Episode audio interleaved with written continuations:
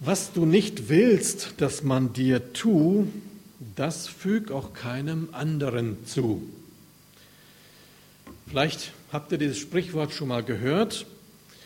Ähm, mir war es jetzt nicht ganz so geläufig, aber es gibt es anscheinend schon.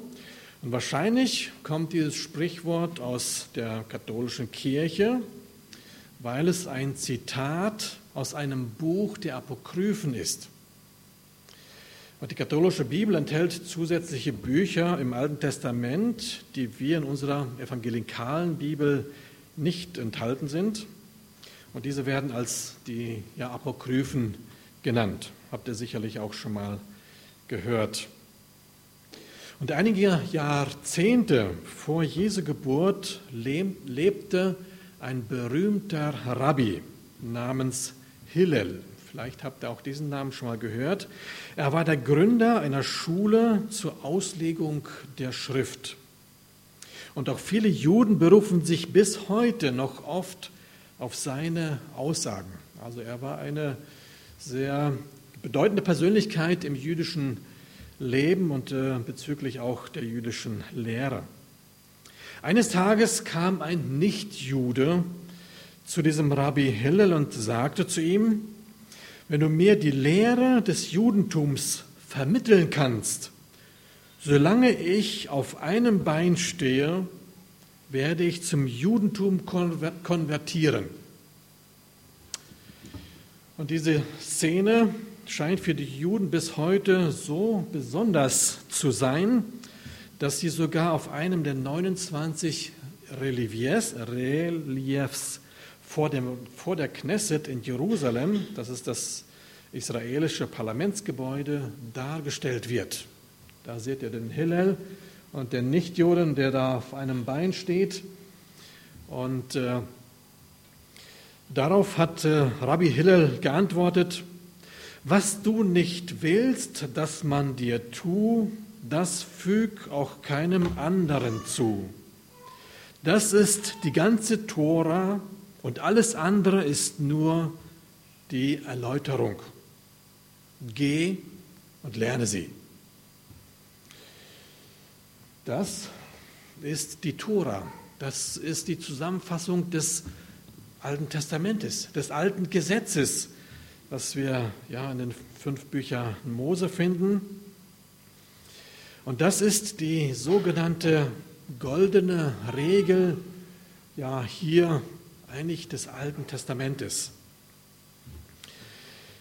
Fällt euch bei dieser Formulierung etwas auf? Man sieht das gar nicht so schlecht und ne? gar nicht so gut, ist das rot, ne? Was du nicht willst, dass man dir tut, das füg auch keinem anderen zu. Diese sprichwörtliche Formulierung hat einen entscheidenden, entscheidenden Nachteil. Sie spricht davon, was man nicht tun sollte, also lieber lassen sollte.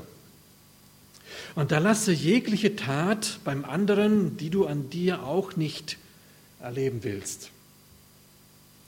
Und dies ist eigentlich so ein bisschen auch typisch fürs Alte Testament. Allein wenn wir uns die zehn Gebote im 2. Mose 20 anschauen, stellen wir sowas in dieser Richtung fest. Heißt es, ich bin der Herr, dein Gott. Du sollst keine anderen Götter haben neben mir. Du sollst dir kein Bildnis machen. Bete nicht an und diene ihnen nicht. Du sollst den Herrn, den Namen des Herrn, deines Gottes, nicht missbrauchen. Gedenke des Sabbattages, dass du ihn heiligest. Du sollst deinen Vater und deine Mutter ehren.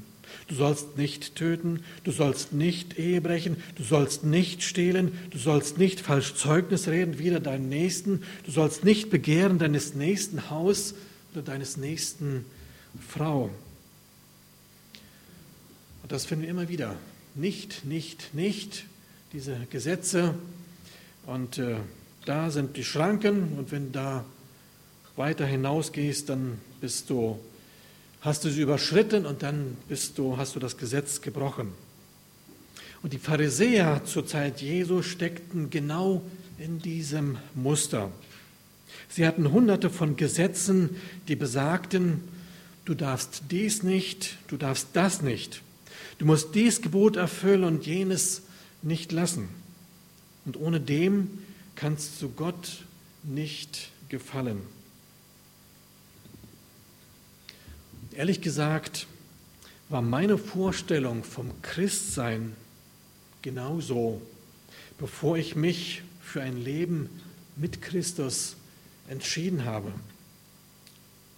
Es gab äh, in meinem Kopf zwei, ja, will es mal heute sagen, Gesetzestafeln. Hatte ich nicht aufgeschrieben oder sowas, aber in meinem Kopf existierten sie.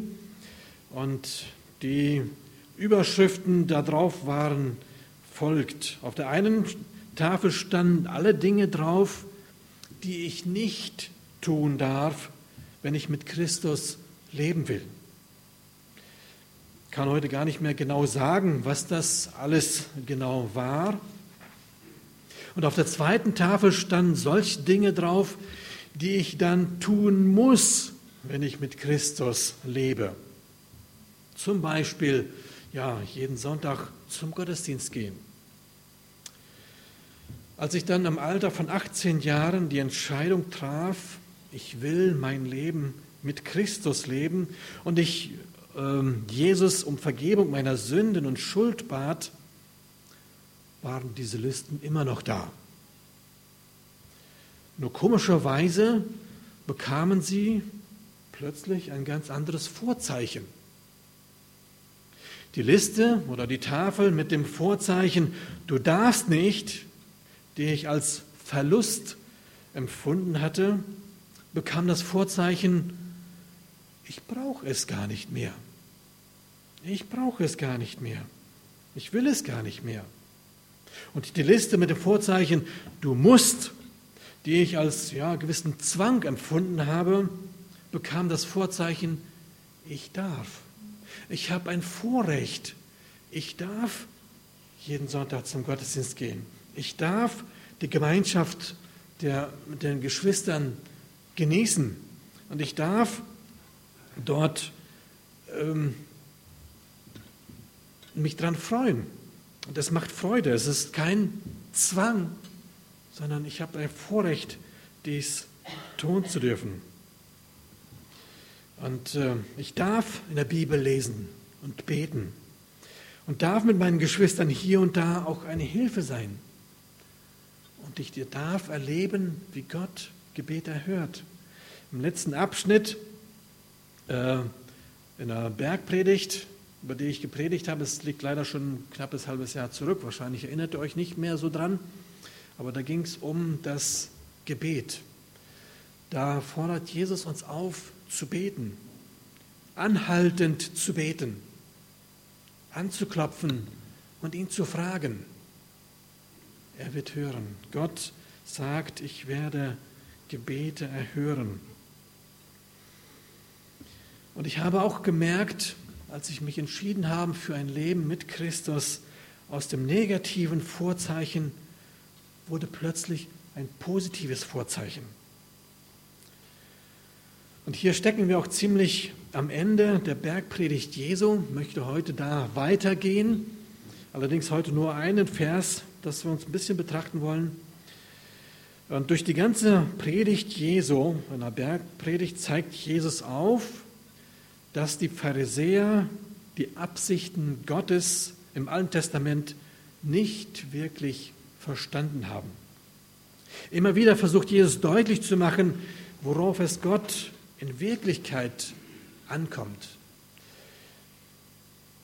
Immer wieder prangert Jesus die Pharisäer an, die mit diesen ganzen Gesetzlichkeiten, mit ganzen Vorschriften kamen und ganz viel dort aufgestellt haben und es den dem normalen Volk wirklich als eine Last aufgelegt haben. Du musst, du musst, du musst. Und es war immer ein, ein Druck da. Und die Menschen gingen schier dran kaputt.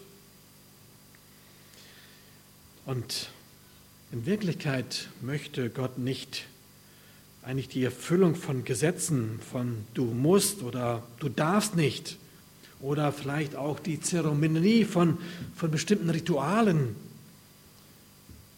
wie wir eben in der Einleitung schon gehört haben, Gott möchte eine Beziehung, eine lebendige Beziehung zu dir und zu mir. Auch wenn die goldene Regel des Alten Testaments nicht wirklich falsch ist, so ist sie aber im negativen Sinn formuliert. Jesus formuliert die goldene Regel neu hier in der Bergpredigt und schon durch die ganze Bergpredigt wird es deutlich. Hier fasst er es mit einem kurzen Satz zusammen. Er sagt in Matthäus 7, Vers 12, ich lese das nach der neuen Genfer Übersetzung, heißt es, behandelt eure Mitmenschen in allem so, wie ihr selbst von ihnen behandelt werden wollt. Das ist es, was das Gesetz und die Propheten fordern. Jesus formuliert positiv und motivierend.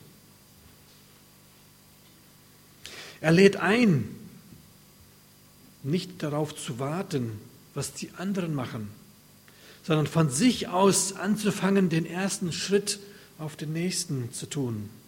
Immer in der Hoffnung, dass das die anderen überzeugt und motiviert, es dann auch zu tun. Es gibt nichts Gutes, außer man tut es. Also nicht nur reden, sondern tun. Also bin ich zum Beispiel mit jemandem freundlich, könnte das zur Folge haben, dass der Betreffende auch freundlich reagiert. Habe ich die Größe, jemanden zu vergeben, motiviere ich ihn da ja vielleicht auch seinerseits anderen zu vergeben. Und lasse ich ihn spüren, dass er von mir und von Gott geliebt wird, ist er seinerseits vielleicht ähm, auch in der Lage, nicht nur sich selbst, sondern auch anderen zu lieben. Ich bin eigentlich kein Freund von vorformulierten Gebeten, aber ich habe uns heute doch zwei davon mitgebracht. Sie zeigen sehr schön auf, auf welche Veränderung Jesus durch die positive Formulierung der goldenen Regeln bewirken möchte.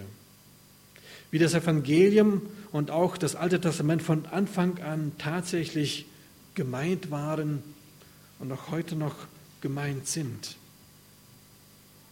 Das erste ist ein Gebet von äh, Franz von Assisi. Meistens ist dieser Mann wahrscheinlich ein Begriff, zumindest, dass man diesen Namen schon gehört hat. Und es wird bezeichnet als ein Friedensgebet von ihm.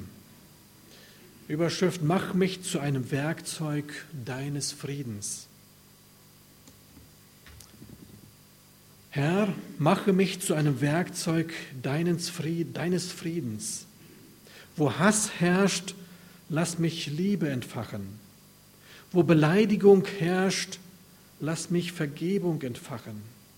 Wo Zerstrittenheit herrscht, lass mich Einigkeit entfachen. Wo Irrtum herrscht, lass mich Wahrheit entfachen. Wo Zweifel herrscht, lass mich Glauben entfachen. Wo Verzweiflung herrscht, lass mich Hoffnung entfachen. Wo Finsternis herrscht, lass mich dein Licht entfachen. Wo Kummer herrscht, lass mich Freude entfachen. Herr, lass mich trachten, nicht nur, dass ich getröstet werde, sondern dass ich tröste. Nicht nur, dass ich verstanden werde, sondern dass ich verstehe. Nicht nur, dass ich geliebt werde, sondern dass ich liebe. Denn wer gibt, der empfängt. Und wer sich selbst vergisst, der findet. Wer verzeiht, dem wird verziehen. Und wer stirbt, der erwacht zum ewigen Leben. Ich denke, diese dieses Gebet von Franz von Assisi wird sehr deutlich. Die goldene Regel ist nicht ein nicht nur Tun oder ein Unterlassen des Bösen, sondern es ist wirklich das aktive Gute tun. Das aktive Gute tun da, wo mir das Böse begegnet, da, wo mir die Dunkelheit begegnet. Aktiv Licht sein, aktiv dafür einzustehen, dass Hoffnung entsteht, dass Wahrheit gesprochen wird, dass Vergebung geschehen kann, dass Freude sein kann und so weiter. Merken wir den Unterschied zwischen der alten goldenen Regel und der neuen?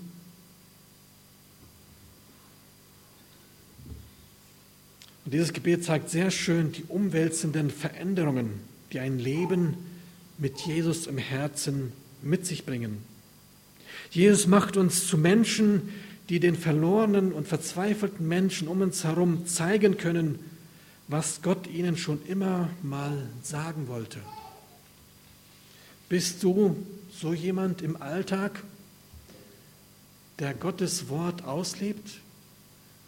Dass du, dass Menschen durch dich das erfahren, was Gott den Verlorenen schon immer mal sagen wollte?